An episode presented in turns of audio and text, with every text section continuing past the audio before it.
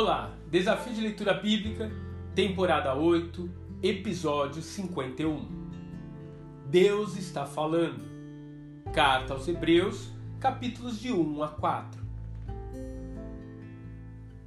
Havendo Deus antigamente falado muitas vezes e de muitas maneiras aos pais pelos profetas, a nós falou-nos nestes últimos dias por seu Filho a quem constituiu herdeiro de tudo e por quem fez também o mundo, o qual, sendo o resplendor de sua glória e a expressa imagem de sua pessoa, e sustentando todas as coisas pela palavra do seu poder, havendo feito por si mesmo a purificação dos nossos pecados, assentou-se à destra da majestade nas alturas feito tanto mais excelente do que os anjos, quanto herdou mais excelente nome do que eles. Hebreus capítulo 1, versos de 1 a 4. O autor da carta aos Hebreus, ao escrever, tem em mente o objetivo de mostrar aos judeus convertidos ao cristianismo o quanto Cristo é superior em comparação aos anjos que na concepção judaica eram seres celestiais que deveriam ser reverenciados, mas que não podem ser comparados ao Filho de Deus. Também a Moisés, o maior profeta que Israel já teve, mas que na comparação com Cristo é apenas o servo da casa e não o dono.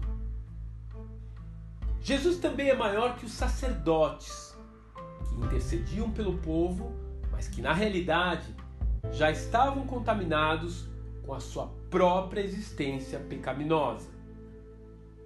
E Jesus ainda se mostrou superior aos sacrifícios, pois esses eram provisórios, visto que não conseguiam extirpar completamente o pecado.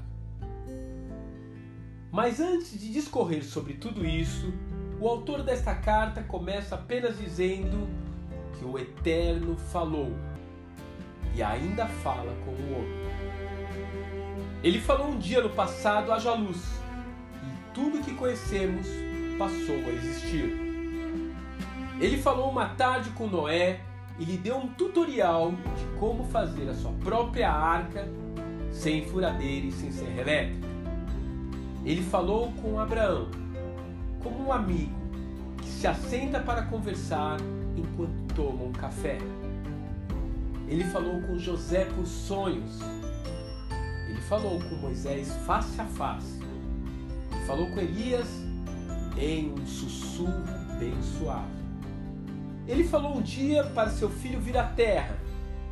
E esse foi o seu maior discurso para a humanidade. Porque ele é a perfeita expressão da divindade esculpida na forma humana. E Deus continua falando com você hoje. Ele usa mídias sociais, usa a força da natureza e usa certas coincidências que ocorrem durante todos os seus dias. A pergunta que devemos fazer é: será que nós o estamos escutando? Será que desejamos ouvi-lo no meio da nossa correria diária? Que tal desacelerar um pouco para ouvir sobre os seus planos de vida eterna ao seu respeito? Que tal desacelerar um pouco e ouvir os planos de vida que Deus tem preparado para você? Que Deus te abençoe e até amanhã.